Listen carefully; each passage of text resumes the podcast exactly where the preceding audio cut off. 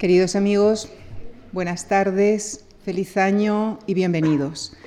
Iniciamos esta tarde nuestra programación de conferencias de este año con un ciclo centrado en el papel de, las mujeres, con énfasis en su rol de madres en la prehistoria y en la antigüedad clásica. El próximo jueves, el profesor Adolfo Domínguez Monedero abordará el ámbito de la antigua Grecia y el martes de la semana próxima, la profesora Rosa Cid se referirá a la sociedad de la antigua Roma. Y esta tarde, en la sesión inaugural, agradecemos la participación del profesor Marcos García Díez. Él es profesor e investigador de la Universidad Isabel I de Burgos. Sus líneas de investigación se centran, entre otras, en la prehistoria, la evolución humana, la antropología y el arte paleolítico. Ha trabajado en yacimientos arqueológicos de España y el extranjero, es autor de varios libros y de un gran número de publicaciones eh, científicas en revistas de su ámbito de investigación.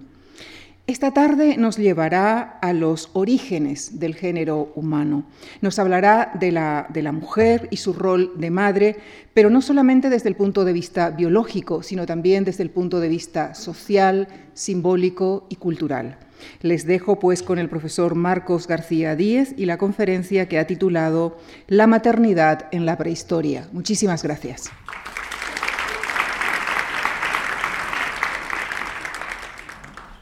Buenas tardes y muchas gracias a la Fundación Juan Mars por la invitación a poder participar en este ciclo de conferencias. ¿Qué les voy a contar yo a ustedes? Bueno,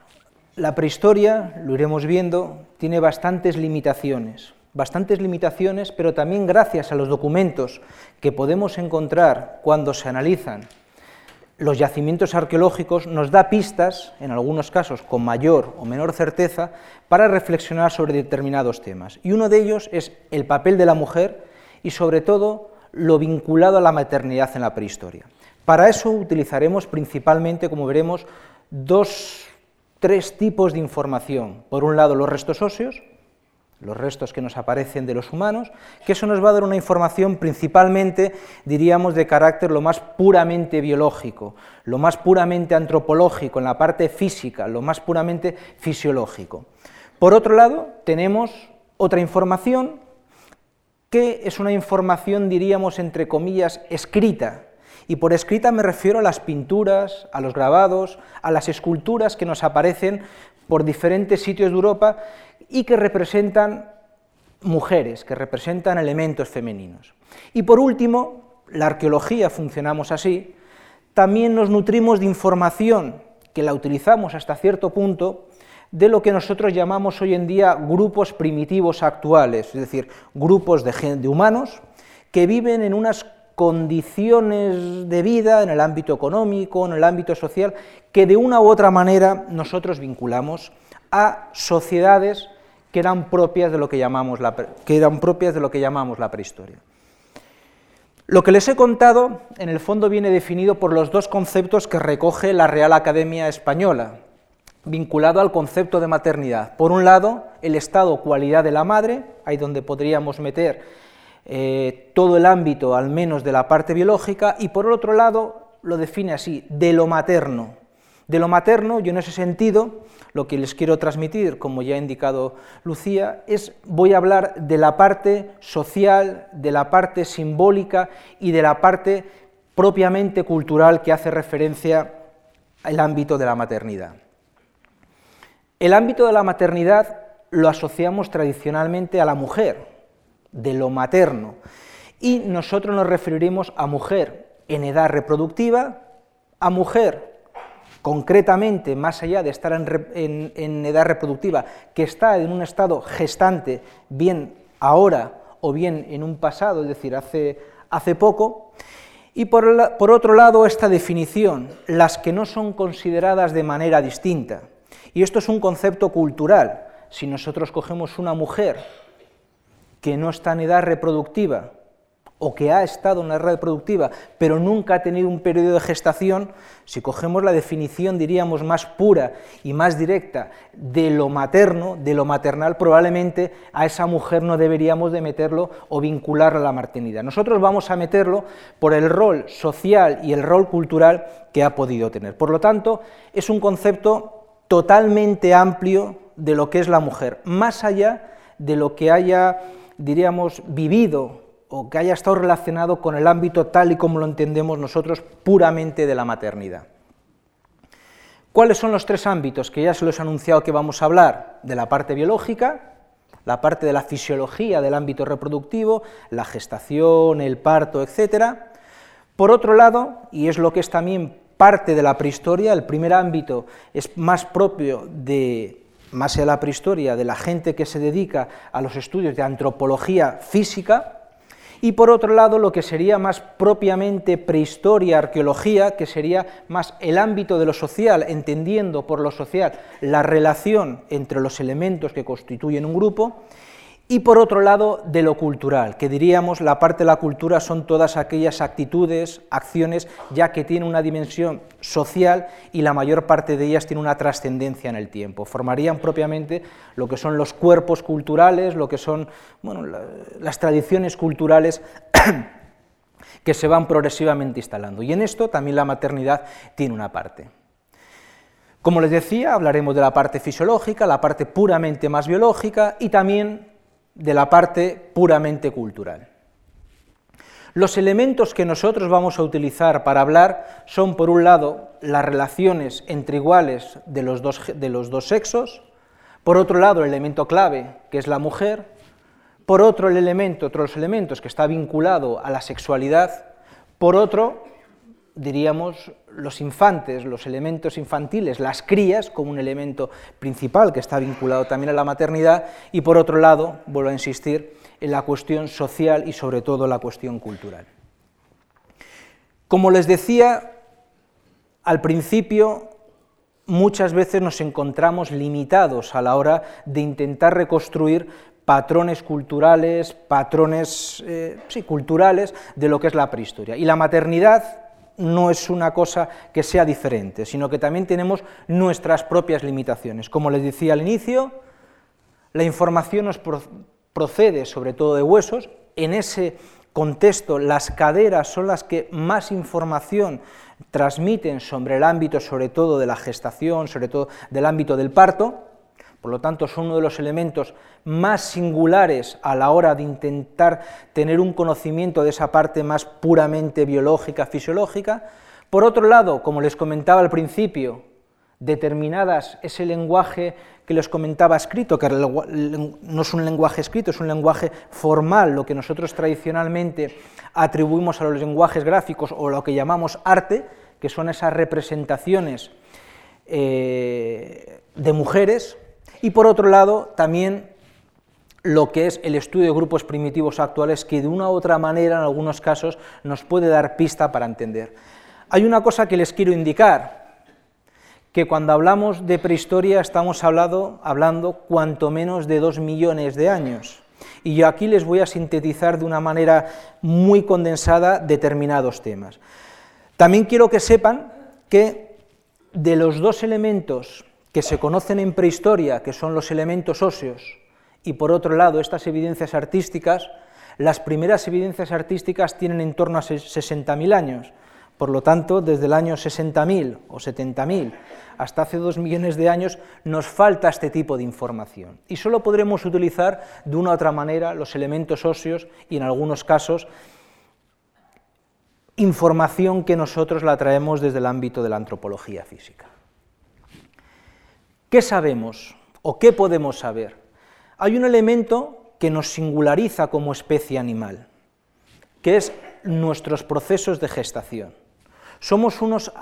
animales como tal, somos una especie humana, que pertenecemos al reino animal, que tenemos una gestación de un crecimiento muy rápido. En los nueve meses que está el niño dentro, dentro de la madre, el crecimiento que se produce es tremendamente rápido, muy, muy, muy rápido. Prácticamente a partir de la más o menos quinta, sexta semana ya se empiezan a definir y prácticamente a partir de la octava, novena, décima semana prácticamente la estructura general de nuestro cuerpo más o menos está desarrollada. Somos animales, por así decirlo, que nuestro crecimiento es muy acelerado, extremadamente acelerado. Realmente eso es lo, que lo que provoca, luego veremos el porqué, que nuestra gestación dentro del útero materno sea relativamente corta, solo dura nueve meses. Alguno podría decir, bueno, pues parece bastante tiempo, pero mamíferos de nuestra talla, y cuando me refiero a nuestra talla me refiero al tamaño y a la parte del desarrollo cerebral, no es que sea excesivamente larga, sino más bien es una gestación relativamente corta. Eso luego lo veremos, que está vinculado sobre todo a nuestro tamaño cerebral, nuestro tamaño craneal. Por otro lado, y esto sí que es importante, dentro del útero materno, nuestro desarrollo es parcial. Si ustedes, por ejemplo, ven eh, algunos reportajes que aparecen en la televisión, van a ver que hay muchos animales que en cuanto salen, prácticamente están andando, prácticamente al poco tiempo ya están haciendo determinadas acciones. En cambio, a nosotros no nos ocurre eso. Tenemos un desarrollo que es parcial dentro del útero materno, pero que es adecuado cuanto menos para vivir fuera de él. Pero realmente desde el punto de vista de la subsistencia, realmente estamos muy limitados. Eso es lo que nos va a hacer que en términos culturales tengamos que llevar a cabo, vamos a decirlo así, extender nuestro desarrollo, diríamos, extrauterino, fuera del útero, que va a durar bastante tiempo en relación con otras especies animales. Y sobre todo también en todo este proceso de gestación hay una cosa que es importante, que es la alimentación variada, en este caso lo relacionado con la mujer. Hoy en día sabemos que la parte nutricional que parece que tenían todos los grupos primitivos actuales todos los grupos primitivos de la época de la prehistoria, siempre ha estado la idea de que eran gente que tenía problemas de nutrición, etc. Hoy en día parece que eso no es así. Incluso gran parte de la alimentación de estos grupos primitivos era extremadamente variada, lo cual es una cosa realmente positiva desde el punto de vista de la gestación y del desarrollo intrauterino de, de los animales. Esas cuatro generalidades vinculadas al proceso de gestación. ¿Qué podemos decir del parto? del parto, como les comentaba, tenemos algunos elementos que es clave y el más clave, y el más clave de todos es la cadera. Yo aquí les he puesto tres imágenes para, que para, para comentarlas, pero si la miran rápidamente van a ver sobre todo una cosa, que es lo que llamamos el canal del parto en relación con el cráneo del, infante, de la, de la, cría, la relación que existe entre el canal del parto y el, cráneo varía significativamente. Por un lado, diríamos que es un cráneo relativamente pequeño en relación al canal, y más o menos el canal del parto de una u otra manera tiene una forma bastante adecuada o similar a lo que es la morfología del cráneo. Ya cuando nos encontramos con los primeros homínidos, si se fijan, la morfología está totalmente modificada. Y esta sería nuestra morfología. ¿Qué incidencia tiene eso? Tiene bastante incidencia tanto en los procesos del parto como sobre todo lo que veremos justo después de explicar este proceso son las consecuencias sociales y si las vemos a gran escala diríamos culturales que se han ido generando. Por un lado, la primera imagen, como les comentaba, es la de los chimpancés, relativamente diríamos que es un parto relativamente sencillo, por lo que les comentaba de la morfología, tamaño del canal del parto y del, y del cráneo. Hay una alineación perfecta entre la vagina y el útero y más o menos el canal del parto tiene la misma forma desde que entra hasta que sale en el desarrollo del canal del parto. Esto lo que estaría hablando es que chimpancés u otros simios similares tendrían un parto relativamente muy sencillo y la mayor parte de ellos lo hacen, diríamos, en solitario. Si nosotros vamos avanzando en el tiempo y nos colocamos hace unos dos millones de años, dos millones cien mil años, hay una cosa que nos ha cambiado, que es la postura erecta. La postura erecta, que es una cosa que en términos de evolución humana tiene una gran importancia, porque sobre todo nos libera las manos, nos permite tener una visión mucho más amplia del territorio, que estamos en otra posición, desde el punto de vista de la fisiología del parto, del proceso del parto, tuvo unas consecuencias, diríamos, que implicaron que se fuera haciendo cada vez más complejo el proceso del parto. Como les decía aquí, por un lado, el hecho de ponernos en una posición erguida lo que nos hizo, o lo que hizo a las mujeres, fue llevar a cabo una serie de reestructuraciones en todo lo que son los elementos, los tres huesos principalmente básicos, que están asociados a la cadera. Y eso lo que generó, vamos a decirlo así, fue como un aplastamiento, si lo comparamos con la de los chimpancés, un aplastamiento de la cadera. Y ese aplastamiento de la cadera lo que hizo fue que si miramos el cráneo en esta posición, no podría salir la cría, no podría salir el feto. Ya tenemos una primera, diríamos, complicación que nos ha generado por otro elemento evolutivo que estaba vinculado y que nos resuelve otros problemas, como podía ser la bipedestación, el hecho de andar totalmente erguido. En los primeros homínidos, en los primeros, en este caso Lucis, un Australopithecus, los primeros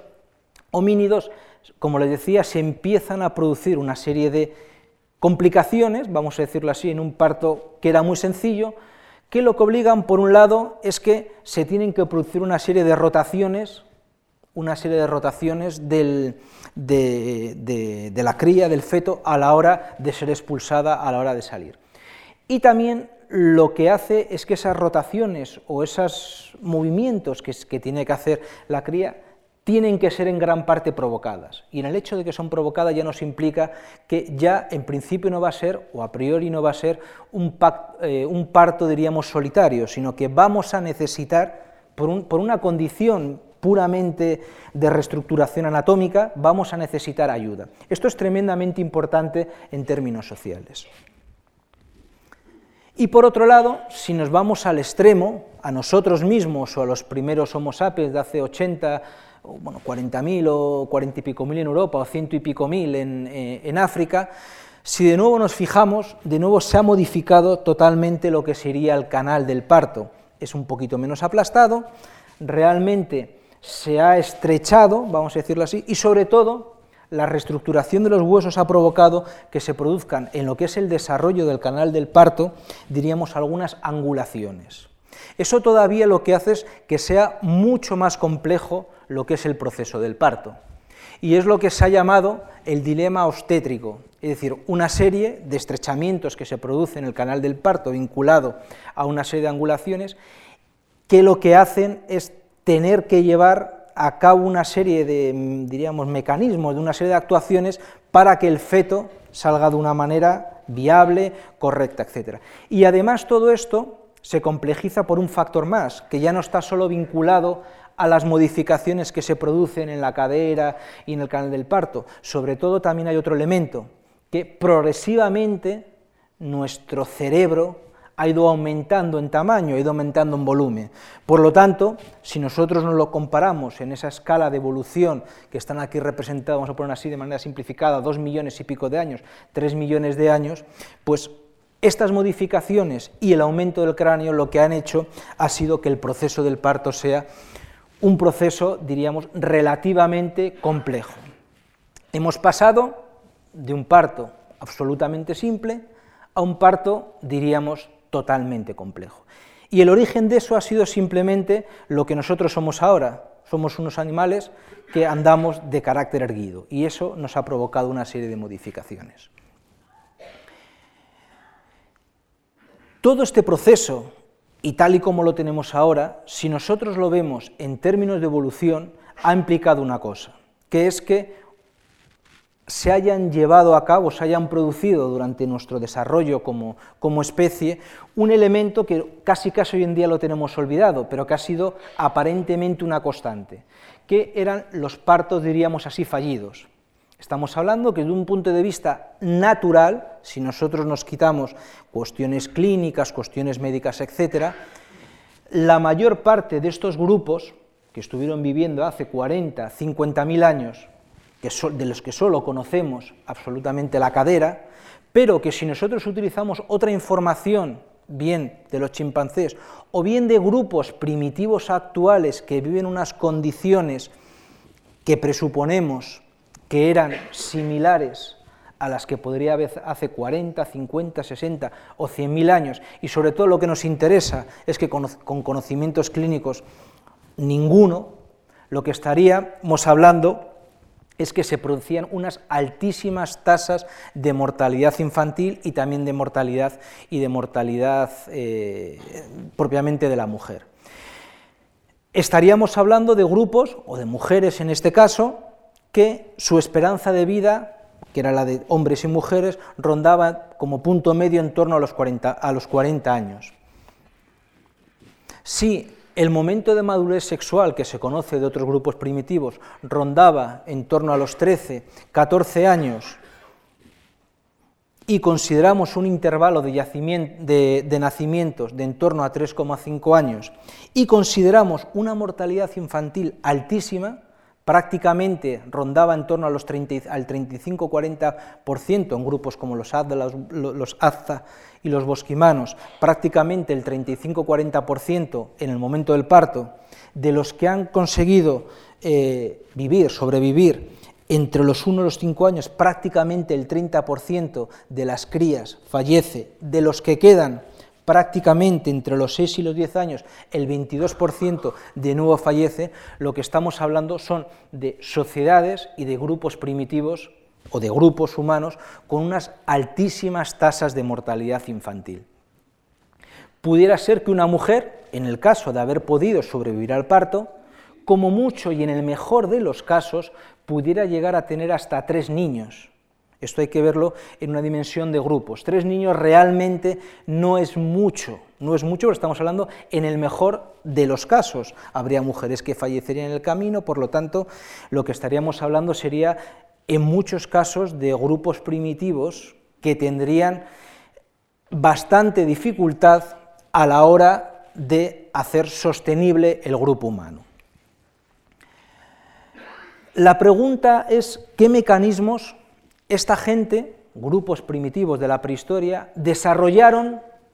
para conseguir superar esas, limitaciones, por así decirlo, esa complejidad en el proceso del parto y reducir, por otro lado, reducir eh, las tasas de mortalidad, tanto infantil como de la madre.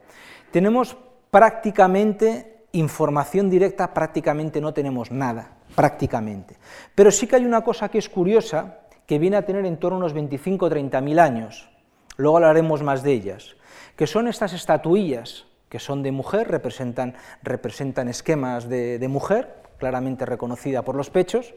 y también por la parte genital, en todas ellas son representaciones de mujeres,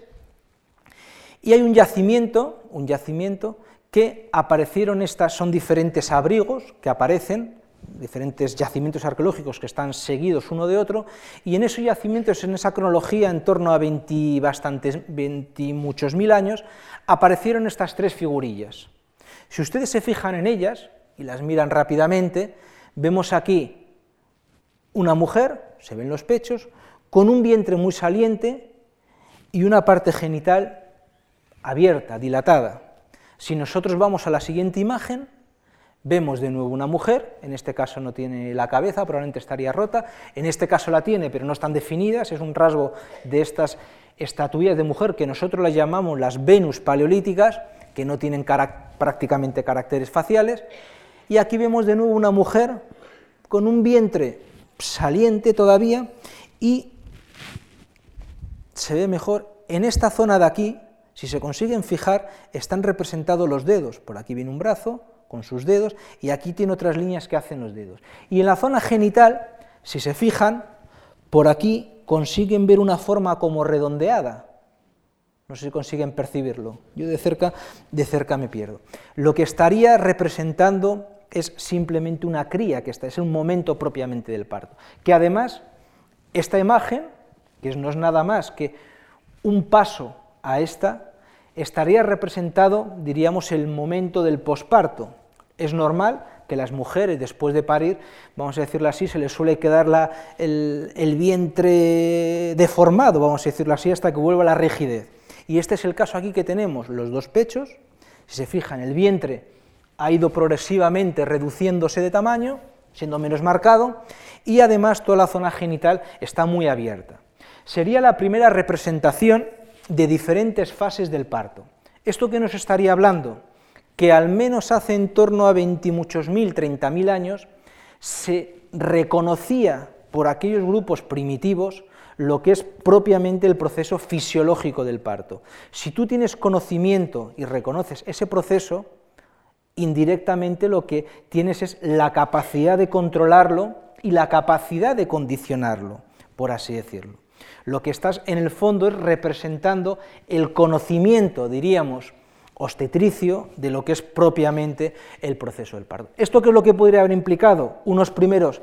entre comillas, diríamos, conocimientos clínico-médicos, cogiendo con, con, muchas comillas la palabra, que desde el punto de vista teórico pudieran llevar a cabo una reducción de esas altas tasas de mortalidad infantil y de la madre. Además, sabemos por grupos primitivos actuales, es decir, estamos haciendo una inferencia, pero también sabemos de las complicaciones que tenía que tener el proceso del parto por, ese, por esas modificaciones que se habían producido en la cadera y por grupos primitivos actuales que hay ahora, que la asistencia al parto debería de, fue, o muy probablemente fue, una cosa relativamente frecuente. Antes les comentaba, cuando les decía lo de los simios, los chimpancés, Lucy, al hombre moderno, les había comentado que los primeros solían, los chimpancés la mayor parte de ellos hacen un parto solitario, es decir, ellos mismos se van, las hembras, y, paren, simplemente. En grupos primitivos actuales, es decir, sociedades sobre todo que diríamos que no tienen esos los conocimientos clínicos médicos que tenemos ahora, el acompañamiento, la asistencia al parto, ya no solo es una cuestión diríamos, puramente de necesidad biológica para reducir la mortalidad, sino también probablemente se constituyó prácticamente como una acción cultural, algo propiamente de la cultura. La complejidad del parto implica atender a que no sea un acto solitario, sino es tanto un elemento de compañía, diríamos estaría esa parte más sentimental si se quiere, y esa parte de ayuda propiamente del proceso. La asistencia al parto es un elemento básico, tal y como lo entendemos y como lo entienden los grupos primitivos actuales, es un elemento para reducción, para disminuir el índice de mortalidad. Y luego, como les decía, que muy probablemente por eso lo podemos proyectar hacia grupos primitivos, es una conducta generalizada en grupos primitivos actuales, donde lo importante de esta gente que asiste al parto es la experiencia acumulada.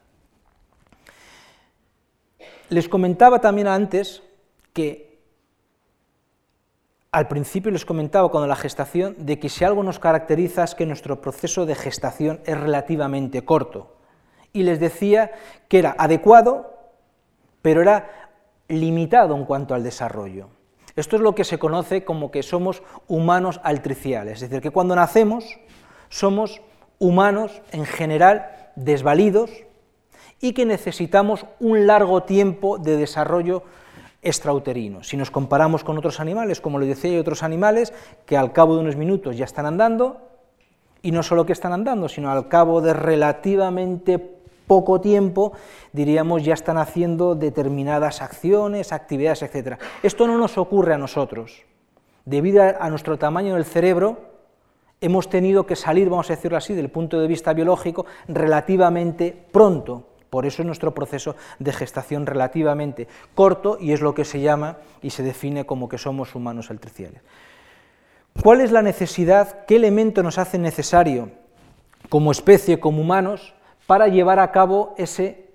crecimiento estroterino? Porque si no seríamos absolutamente indefensos y estaríamos abocados prácticamente a, a morir. Son determinados elementos, yo lo he definido así, he cogido esta imagen, de que los pequeños se comen al chico, porque son realmente una serie de condicionantes biológicos que llevan a cabo cambios en las estructuras sociales, en las estructuras, diríamos, culturales. Son las crías realmente las que van a condicionar en este proceso de desarrollo que la gente más mayor de un grupo tenga que llevar a cabo, diríamos, una serie de modificaciones sociales para adaptarse a nuestro tipo de, de desarrollo. Por un lado, hay una serie de incidencia biológica, que es propiamente la lactancia. La lactancia desde el punto de vista eh, evolutivo y desde el punto de vista humano, es un elemento que condiciona tremendamente al grupo y sobre todo condiciona tremendamente a la mujer. Y sobre todo la, condiciona porque hace, es el elemento básico del crecimiento extrauterino, y lo que hace es generar una larga dependencia de la cría respecto a la madre y una larga dependencia de la madre también respecto a la cría. Y esto va a condicionar absolutamente su papel social su papel social, su papel de determinadas acciones sociales que puede llevar, su grado de movilidad, etc. En grupos primitivos actuales, la lactancia, que es una de las cosas que está hoy en día en debate, o muchas veces se debate, es una acción a demanda, y esto también es tremendamente importante en términos de grupo social. La lactancia demanda lo que hace es ya no solo un apego constante entre la madre y la cría, sino también, como les decía antes, esa gran dependencia, vamos a decirlo así, desde el punto de vista social que se genera a la madre a la hora de llevar a cabo otro tipo de acciones. Y luego, por otro lado, también hay un afianzamiento, y esto también tiene importancia desde el punto de vista social, un afianzamiento de un contacto directo de la relación que se establece entre la cría y la madre. nuestras relaciones sociales con nuestras crías son siempre de larga perduración, son siempre, diríamos, para siempre. Y uno de los elementos probablemente de ese para siempre ha contribuido también o contribuye también la lactancia. En muchos animales la lactancia tiene un desarrollo mucho más corto y también lo que hace es una desvinculación en muchos casos entre la cría y la madre. En nuestro caso, la lactancia, desde el punto de vista natural, digo, en grupos primitivos actuales, o como podría ser hace dos, millones de años, tuvo que ser de largo recorrido, era el único aporte, diríamos, hasta el destete, el único aporte nutricional que tenían las crías. Por lo tanto, todo eso tuvo que generar una serie, diríamos, de apegos que lo que hizo fue alargar esas dependencias entre madre y cría, alargar también esa estrechez de lazos que probablemente hayan tenido, desde el punto de vista evolutivo, una perduración a lo largo de toda nuestra vida y nos hayan configurado, vamos a decirlo así, la relación entre los padres, sobre todo la madre, y la cría, estemos condicionados por esta larga dependencia. Esto lo que generó fue esa afectividad maternal tal y como la entendemos actualmente. Por otro lado, también tuvo una incidencia biológica que estaba vinculada al, sistema, al desarrollo del sistema nervioso. Esa gran dependencia que tienen las crías, tal y como nosotros la, la conocemos hoy en día, generó un desarrollo cognitivo y una gran afectividad. Una gran afectividad que está incluso mucho más allá de la madre. Uno de los elementos probablemente que haya tenido esos procesos de dependencia de esas crías que necesitan un largo desarrollo eh, extrauterino, es la necesidad, desde el punto de vista del grupo, desde el punto de vista social, es desarrollar una importante red de colaboración intrapersonal. Esto en parte, luego lo veremos, probablemente haya condicionado cómo hayan sido nuestras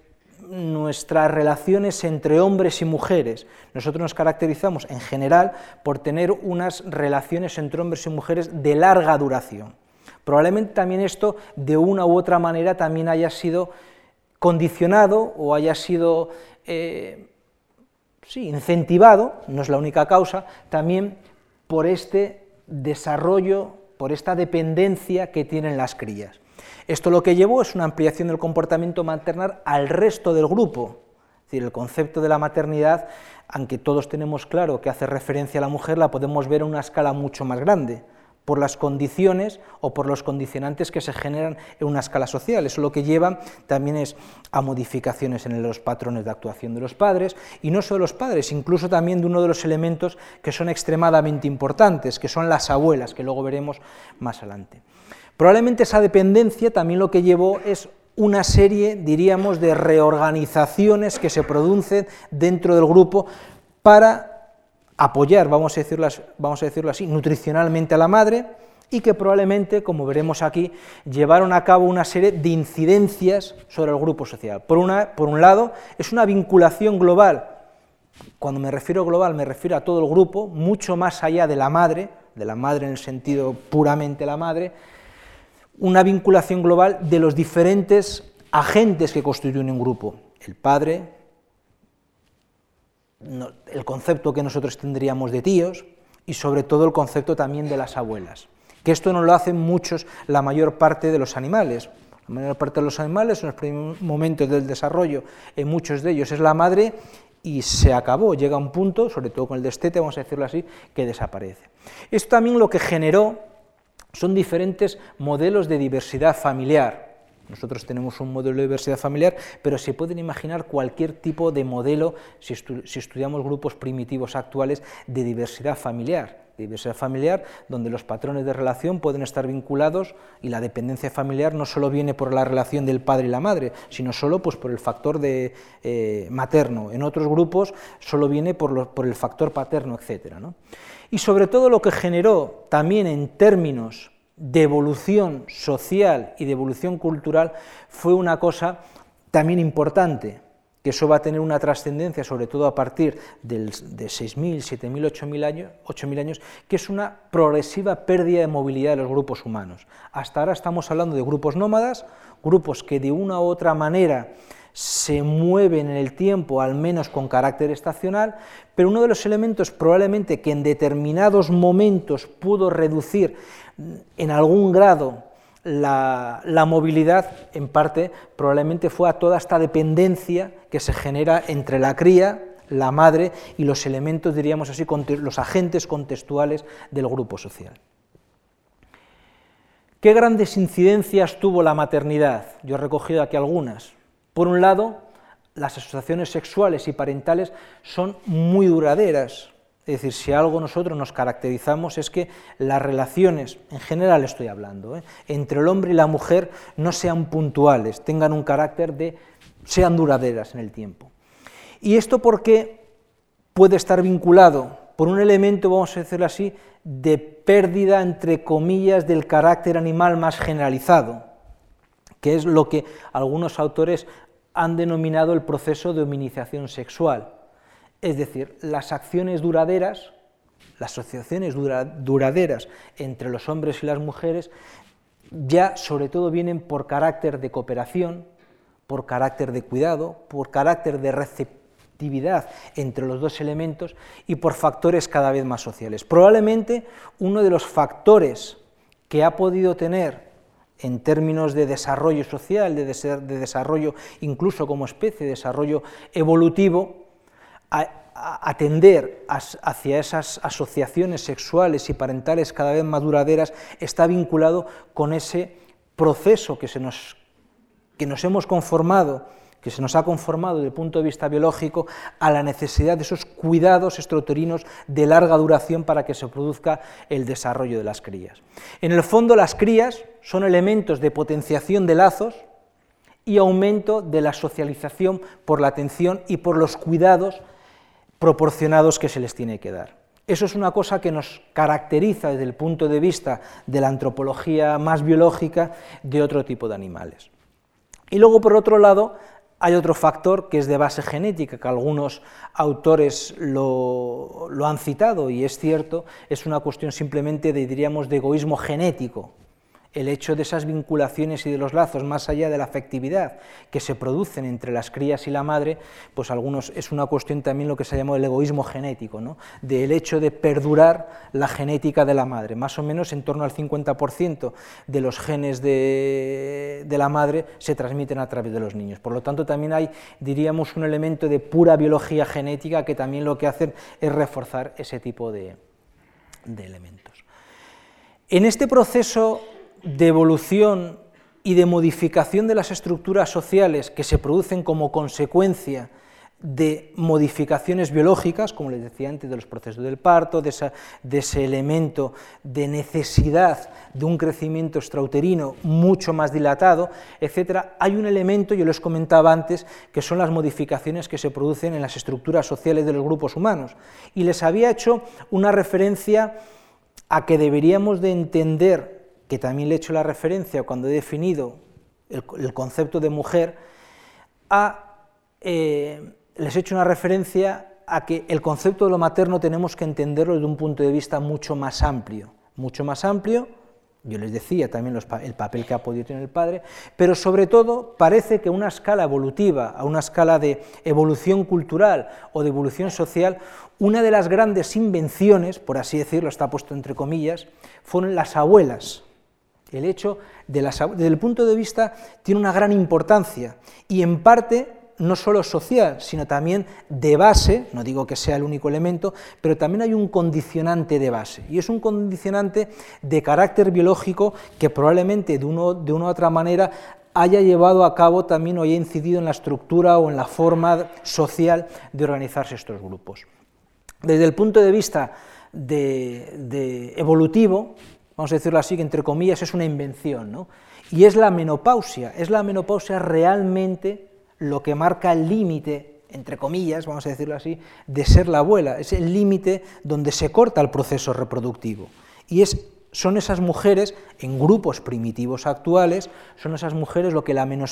la menopausia les marca ese momento de fertilidad y no fertilidad, y sobre todo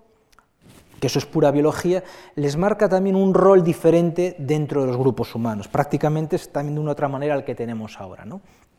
Lo normal en la mayor parte de las especies animales es, el cese de la reproducción prácticamente en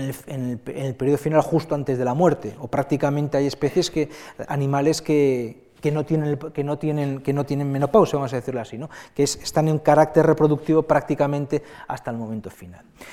Desde el punto de vista también evolutivo y de incidencia social, la menopausia tiene su importancia desde el punto de vista social. Por un lado,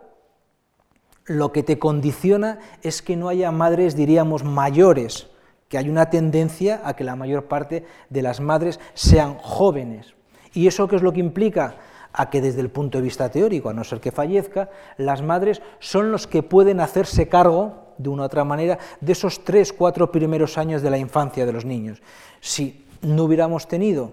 o no hubiera existido la menopausia en las mujeres del punto de vista biológico, pues podrían haber sido, siendo madres, hasta el momento final y eso lo que hubiera generado es que en muchos casos fueran madres muy mayores y antes les he comentado que el periodo de, la esperanza de vida rondaba los 35, 40, 45 años. Por lo tanto, se hubieran generado bastantes crías, vamos a decirlo así, hubiera habido bastantes crías en la que la madre como tal biológico hubiera desaparecido. Por otro lado, también en grupos primitivos incluso también actuales, y del punto de vista biológico evita el factor de la competencia. El factor de la competencia se reduce entre las mujeres. Entre las mujeres. ¿Por qué? Porque hay mujeres ya que están, diríamos, fuera de ese periodo de fertilidad.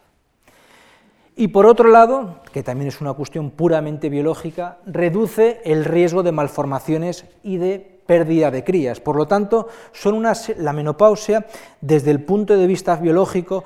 incluso desde el punto de vista social, es un proceso fisiológico, es un proceso natural que realmente, si lo vemos en una escala de evolución humana, sea realmente eh, positivo. En grupos primitivos actuales, seguimos, hemos pasado de la parte biológica, vamos a pasar a la parte cultural en ese concepto de lo que es la abuela, la invención de la abuela, que su origen de una u otra manera tiene causas biológicas, en grupos primitivos actuales favorecen el, incremento de la fecundidad por la aportación de alimentos y ayudas. Esto lo que está generando es que todas esas abuelas, tal y como las hemos entendido aquí desde el punto de vista biológico, realmente lo que hacen es aumentar desde el punto de vista teórico o generar situaciones en que se pueda dar un mayor incremento de la fecundidad. ¿Por qué? Porque se hacen cargo de las crías. Uno de los elementos, por ejemplo, que es común, yo les he traído el ejemplo de los aza, son las abuelas las que aportan mayor cantidad de alimentos a las crías, a las crías que están en procesos de destete. Son ellas mismas quienes recogen eh, miel, quienes recogen insectos, quienes recogen determinados frutos y lo mastican y lo mastican y lo mastican para hacer unas papillas que son las papillas que realmente luego se le dan a los niños para que pueda digerirlo. Son funciones que realizan esas mujeres que no están en periodo que ya se les ha acabado el periodo reproductivo o en algunos casos, bueno, mujeres que no han, que no han sido fértiles, pero que, que, ya han asumido, diríamos, ese rol social. Y lo que les decía, por ejemplo, el hecho de construir y de incentivar, vamos a decirlo así, esos procesos de destete generando alimentos para los niños, para las crías, lo que hace es reducir los intervalos desde el punto de vista teórico de los nacimientos. Si yo genero unos alimentos en plan, diríamos, papillas, lo que estoy haciendo es que se reduzca los periodos de lactancia. Si reduzco los periodos de lactancia desde el punto de vista natural, lo que estoy incentivando es la mayor probabilidad de fertilidad de las mujeres, de las mujeres jóvenes. Realmente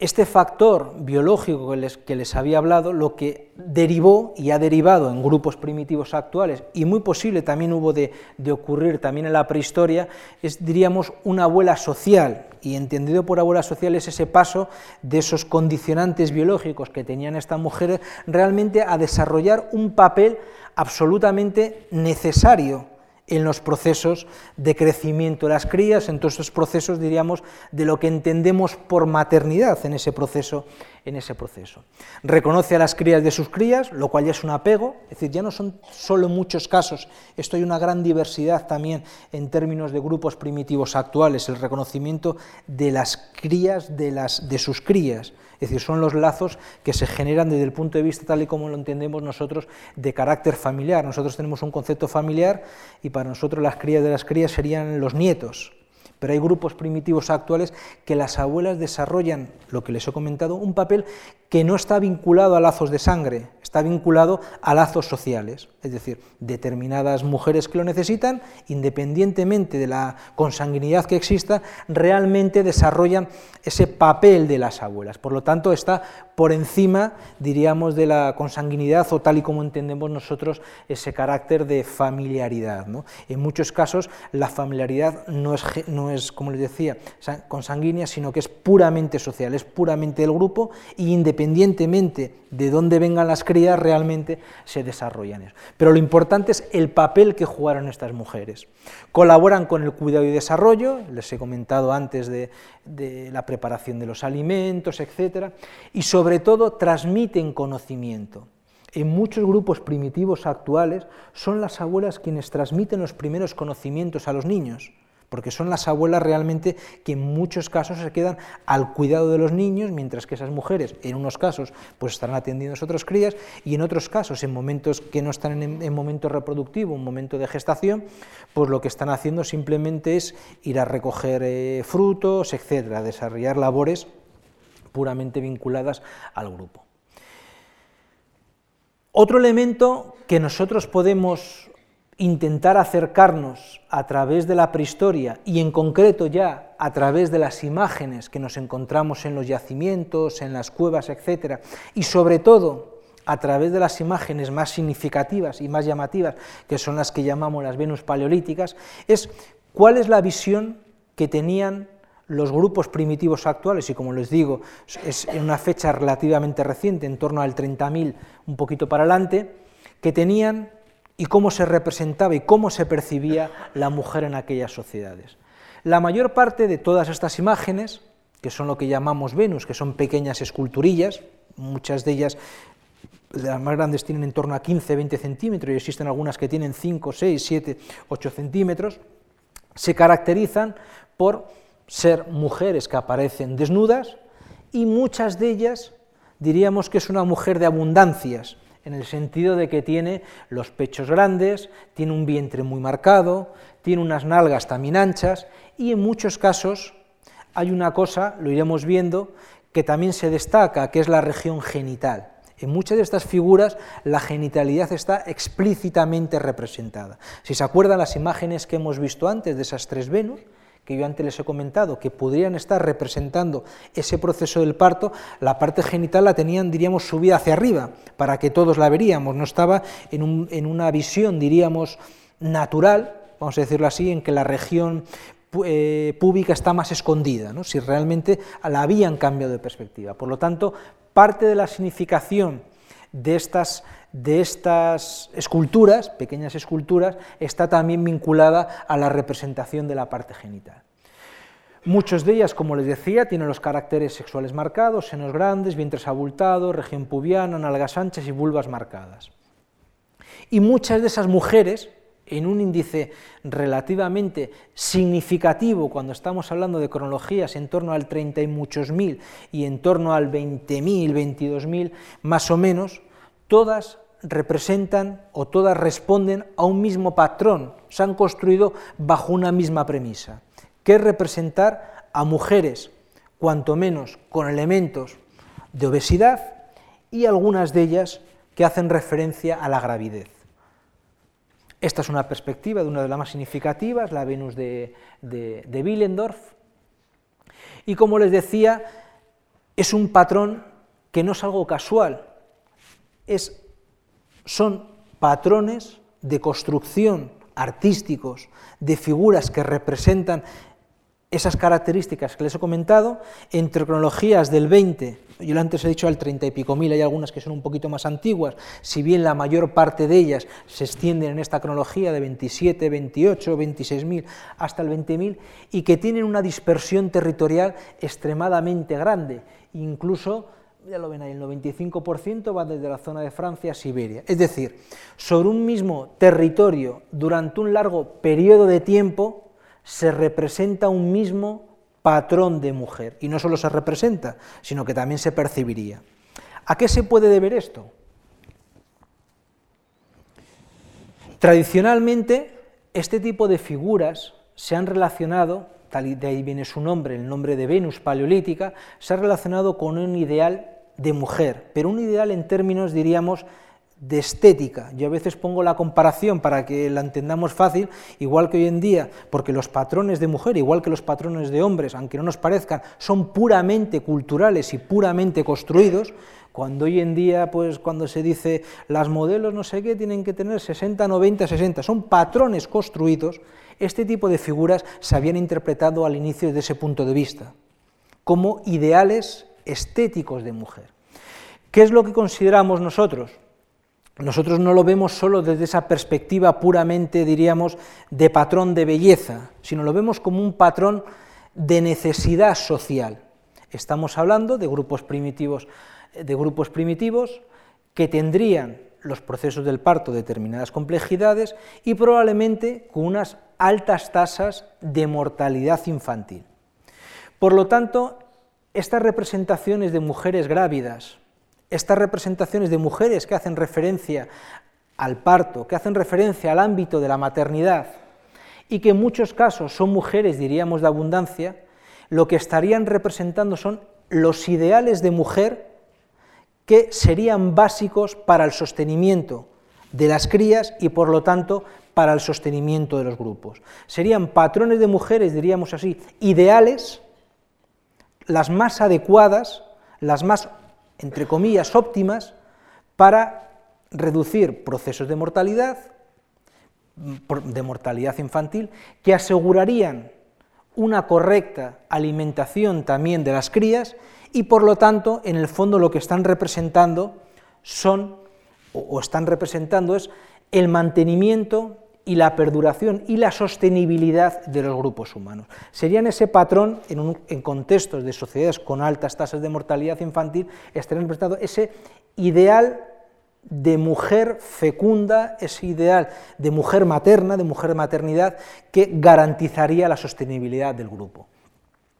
Como les decía antes, este es otro ejemplo, este es de las figuras más antiguas que se conocen, tiene casi 37, 38 mil años, es de Alemania, representan ese concepto, porque ninguna de esas figuras, bueno, ninguna, creo que hay un par de ellas que tienen representados los caracteres faciales, pero todas las demás no interesa la mujer, no interesa Julia, Luisa lo que sea, interesa el concepto que representan, mujeres de abundancia, en donde gran parte de la representación pivota en esta área, en el área genital y estarían representando ese tipo de ideal. Aquí tenemos otras que aparecen en, determinadas, eh, ahí hemos visto una de ellas, otras que aparecen en la zona de Europa, de Europa Central, o por ejemplo tenemos otras que, si se fijan, tienen unos vientres que pudieran estar representando unas fases no evolucionadas del proceso de gestación que muy probablemente representen eso, porque además si se fijan, no solo pivota la representación en el vientre, sino pivota también en la genitalidad. De nuevo lo que hacen es muchas de estas figuras es focalizar su atención en la parte genital. Por lo tanto, es ahí donde está la importancia de estas mujeres, es donde está ahí la importancia que quieren transmitir. Quieren transmitir ese concepto de mujer realmente eh, garantista o que garantice la perduración del grupo. Llega un momento hemos estado hablando hasta ahora, este tipo de, figuras, la mayor parte de ellas llegaban hasta cronologías de 20, 22 mil años, pero llega un momento ya, sobre todo ya en momentos posteriores, en torno a cronologías de 15, 16 mil años, que cambia radicalmente el patrón de representación de la mujer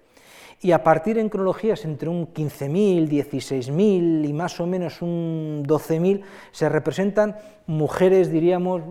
sin más, naturales, es decir, sin ningún tipo de, de patrón repetitivo. Una mujer delgada, con pechos en unos casos más grandes, en otros casos más pequeños, pero no se repercute y repercute y se incide y se incide sobre ese patrón de la gravidez, sobre ese patrón de la obesidad y sobre ese patrón de la mujer en donde se focaliza gran parte de la atención en la genitalidad.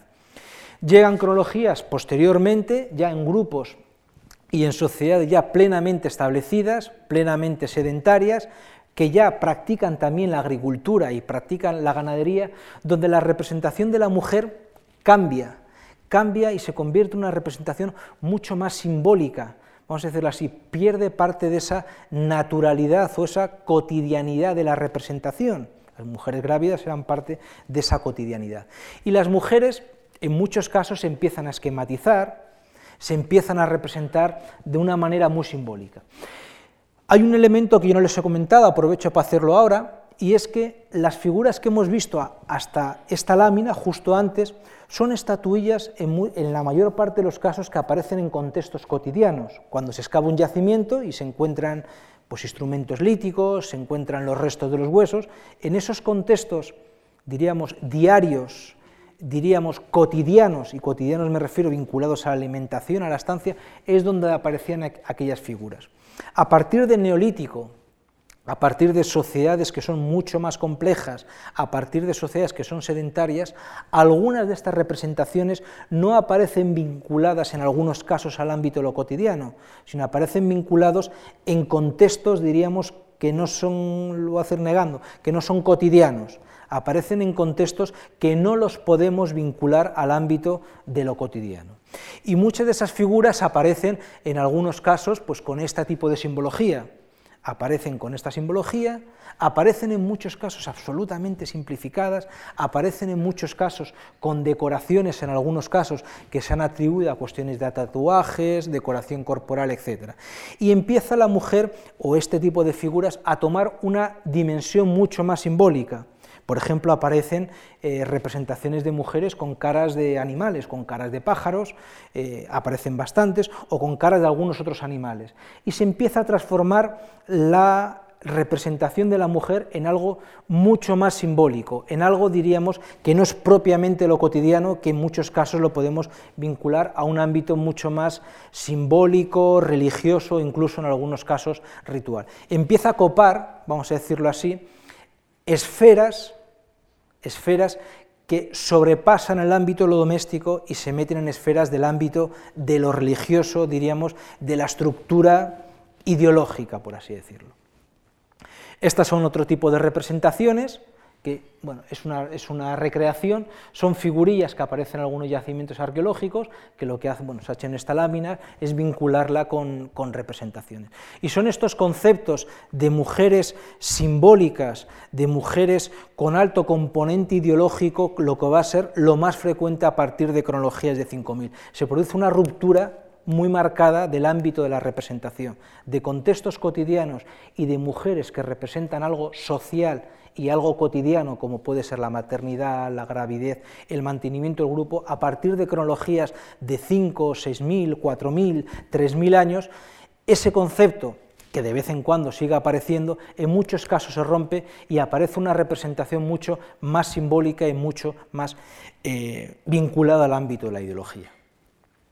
Como conclusiones de esa perspectiva de la mujer y de la maternidad que podemos sacar viendo ese recorrido por la prehistoria o por la parte más antigua de nuestra humanidad, es que son las siguientes. El bipedismo y el crecimiento del cerebro, el hecho de ponernos de pies y que nuestro cerebro cada vez sea más grande y el cráneo en consecuencia, modificaron y condicionaron el papel biológico y social de la mujer nos dejamos de, se olvidan o, no se pueden llevar a cabo partos solitarios y son partos que necesitan la ayuda. Y se complejiza también todo el proceso del parto. El conocimiento de los procesos fisiológicos vinculados a la mujer determinaron un mayor éxito del grupo. Tenemos esa representación de lo que es el conocimiento del parto. Las relaciones entre madre y cría implicaron una nueva condición,